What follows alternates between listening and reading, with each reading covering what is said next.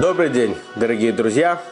Мы продолжаем с вами обсуждение книги To Perfect the World, которая основана на трудах седьмого Любавичского Ребе о важности распространения семи законов Ноаха. Сегодня мы с вами продолжаем седьмую часть этой книги, вторую главу, где, как я сказал ранее, будет формат вопросы-ответы. Я вам буду зачитывать вопросы, которые приводятся здесь, и отвечать ответы, которые составлены из указаний Любавического Рэба. Э, эта глава, она занимается вопросами об основаниях в Торе о распространении семи законов Ноаха. То есть, где в Торе, мы можем это увидеть, во-первых, а во-вторых, какие указания Тора нам дает о распространении этих семи законов. Э, Рэбе в определенный момент дал указание, поручение своим ученикам, своим хасидам написать книжку, в которой будут приведены аллахически, аллахически это имеется в виду евре, свод еврейского закона, важности распространения и именно подробности, подробности, связанные с распространением семи законов Ноаха. Итак, поехали. Первый вопрос. Обязанность распространения семи законов Ноаха лежит только на Бейздине? Что такое Бейздин? Бейздин – это означает еврейский суд. Два слова. Бейс – это дом. Дин это закон. Соответственно, дом закона. Есть еврейский суд, в котором, как правило, есть три уважаемых, очень знающих, очень мудрых и умных раввина, которые принимают те или иные решения. И действительно, ряд общественных, общинных вопросов может решать только Безин, только еврейский суд. И даже тех или иных жизненных ситуаций только можно решить благодаря или с помощью Бейзина, еврейского суда. Но тут о важности распространения семи законов Ноха, лежит ли это на еврейском суде, абсолютно нет. Это лежит на каждом человеке. Каждый человек той ситуации, в которой он находится, в том окружении, в котором он находится, обязан распространять эти законы среди своих знакомых, среди своих коллег, среди тех, на которых он так или иначе может повлиять, разумеется, для каждого человека на его уровне, по его способностям и по его желанию. Следующий вопрос. Обязанность упрекать, делать замечания товарищу относится только к евреям. Если так, то зачем влиять на народы мира? То есть, другими словами, в Торе написано, что когда ты увидишь своего товарища, что-то нарушающего, что-то делающего не так, ты должен делать ему замечание, ты должен его так сказать, ну, не исправить, но посоветовать ему, как правильно, и дать ему какой-то совет, остановить его, что ли. И это написано про евреев. То есть, когда ты увидишь другого еврея, там, не дай бог, нарушаешь шаббат, кушать некошерно или еще какие-то поступки, останови его. По возможности, разумеется, каждая ситуация индивидуальна. То если это относится к евреям, то почему мы говорим, что распространение семи законов Ноха теперь относится ко всему, ко всем народам мира? Ответ тут очень прост. Упрекать или останавливать, да, это к евреям. Но распространение, деление мудрости, это относится ко всему человечеству. Другими словами, помогать, делиться, обучать, рассказывать, вот тут это каждому человеку. Здесь не важно кто. Не важно, кто это человек, откуда это человек. Можешь помочь другому, помоги, как мы не раз с вами использовали эту фразу. Делением мудростью, распространению этих знаний нужно делиться с каждым человеком. Ну, это как помощь, да? То есть, э, наверное, можно привести пример. Отец может отчитать своего ребенка, никогда не отчитает другого ребенка. Но помочь, тут ты готов помочь и должен, любой нормальный человек готов помочь любому человеку. И уж тем более чем-то хорошим ты должен, и это правильно, делиться с каждым человеком. Соответственно, и распространять семь законов Ноха тоже правильно среди всего населения нашей с вами планеты. Следующий вопрос. Обязанность обучения народов мира семи законов Ноха относится только ко времени прихода Машиаха. То есть некоторые люди утверждают, что распространение знаний Торы, распространение мудрости Торы среди народов мира, это будет актуально только когда придет Машиах. Придет Машиах, как мы с вами говорили не раз, весь мир будет взывать ко Всевышнему, будет служить Всевышнему. Вот тогда это актуально. Сейчас? Сейчас разве это актуально? Ответ на это следующий. Рамбам в своей книге Мишна Тора, где он приводит все законы, он пишет о, о законах распространения, о важности вообще и обязательности распространения семи законов Ноха, он пишет среди других законов. Законы до этого, законы после этого закона никак не связаны со временем прихода Машеха. Соответственно, вот нам прямое доказательство того, что и закон, и обязанность распространения семи законов Ноха тоже не связано только со временем после прихода Машиха. Это не тот формат, в котором писал Рамбам в своей книге, особенно книгу Мишнатора. Вся его идея как написание этой книги, это было упорядочить еврейский закон.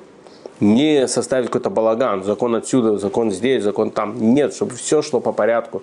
Поэтому мы видим, и отсюда мы понимаем, то, что и этот закон не имеет отношения ко времени, когда уже придет Машех, а имеет отношение сейчас, когда мы все еще находимся в изгнании, когда еще, к сожалению, не пришел Машех, мы уже сейчас должны это делать. Разумеется, как не раз мы с вами говорили, это одна из вещей, которая важна для прихода Машеха.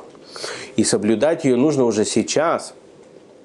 Во-первых, это поможет привести Машеха быстрее.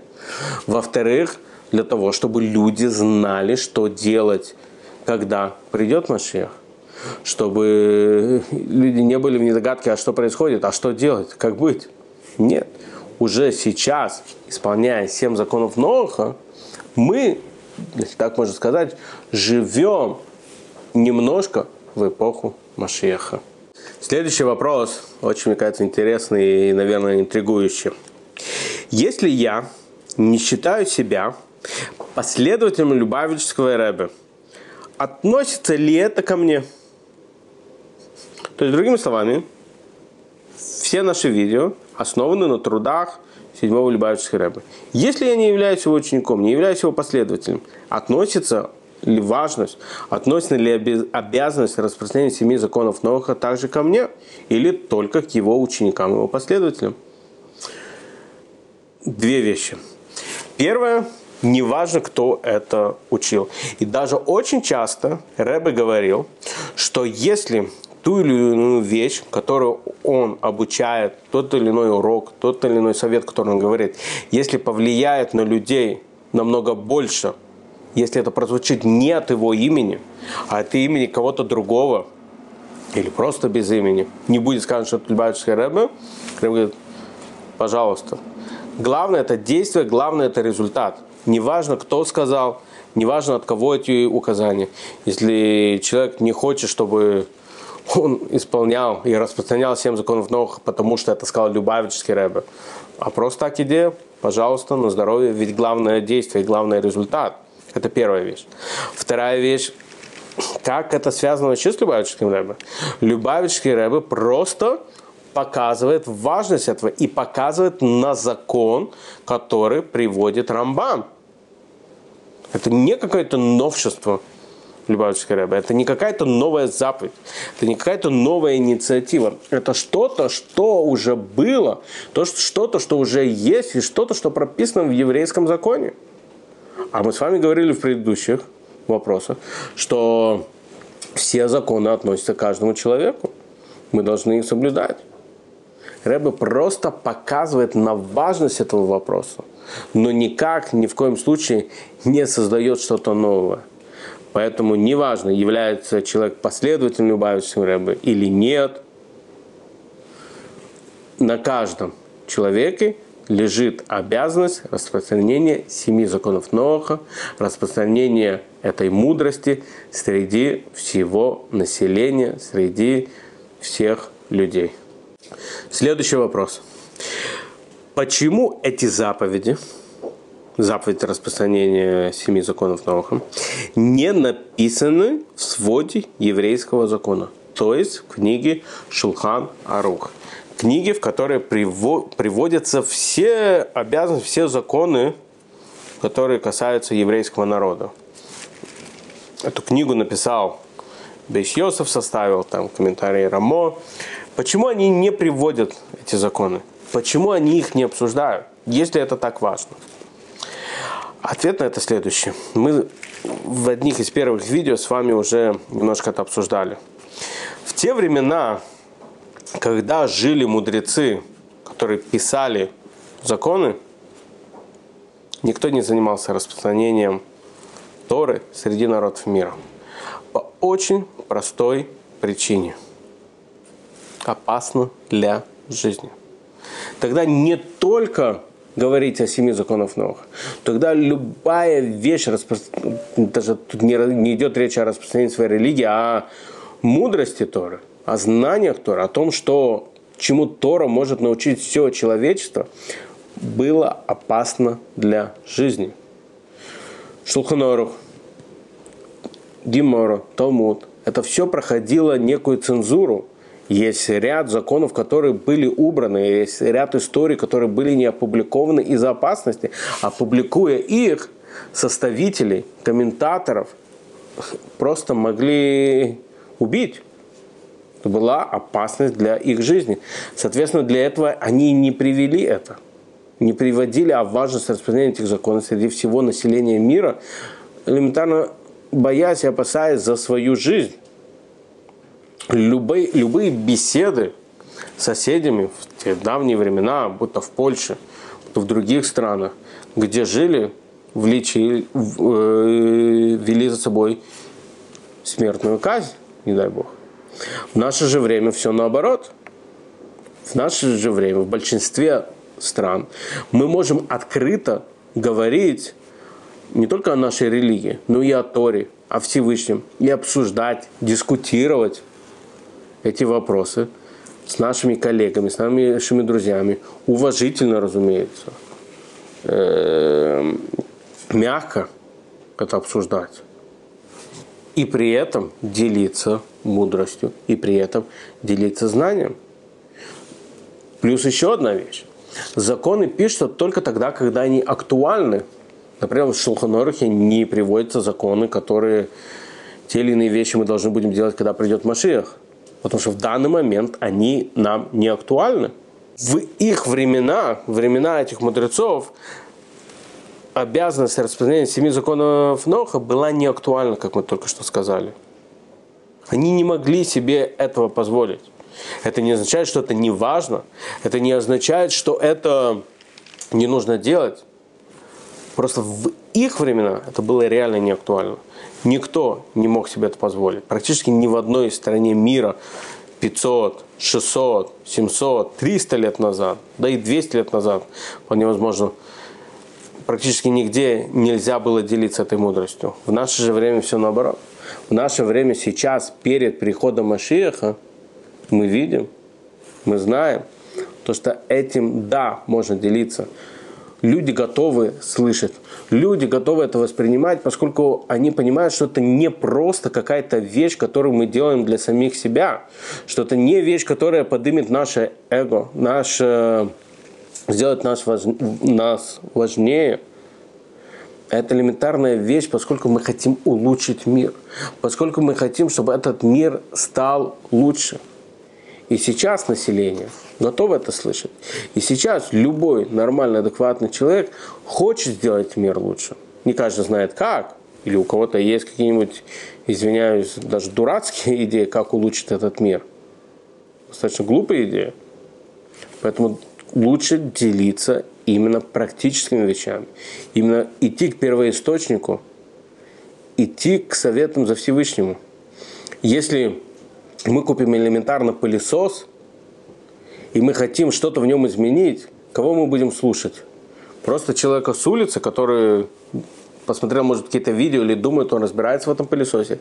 Или к тому, кто создал этот пылесос. Тот, который его сотворил, можно сказать, собрал его и понимает прекрасно, как каждая деталь там работает и для чего она нужна. Точно так же и с миром. Мы можем придумать свои вещи, как менять этот мир. Мы можем придумать свои какие-то инициативы, мы можем просто решить, что мир поменяется, если, не знаю, каждое здание мы покрасим в белый цвет. Вот это изменит мир. Кто-то может так подумать. Или мы пойдем к тому, кто создал этот мир, который прекрасно знает, для чего каждая деталь в этом мире была создана. Что сделано в этом мире, как менять этот мир. Мы пойдем ко Всевышнему, тот, который создал этот мир. И он нам дает очень простой, скажем так, рецепт улучшения этого мира. Это семь законов Ноха. Это общечеловеческие законы, общечеловеческие понятия, которые смогут изменить этот мир, сделать этот мир более цивилизованным и сделать этот мир готовым к приходу Машеха. Дорогие друзья, сегодня я с вами прощаюсь. Мы заканчиваем седьмую часть этой замечательной книги To Perfect the World. В ней у нас было две главы, которые были вопросы и ответы, актуальные вопросы и ответы, касающиеся распространения семи законов Ноха. До скорой встречи!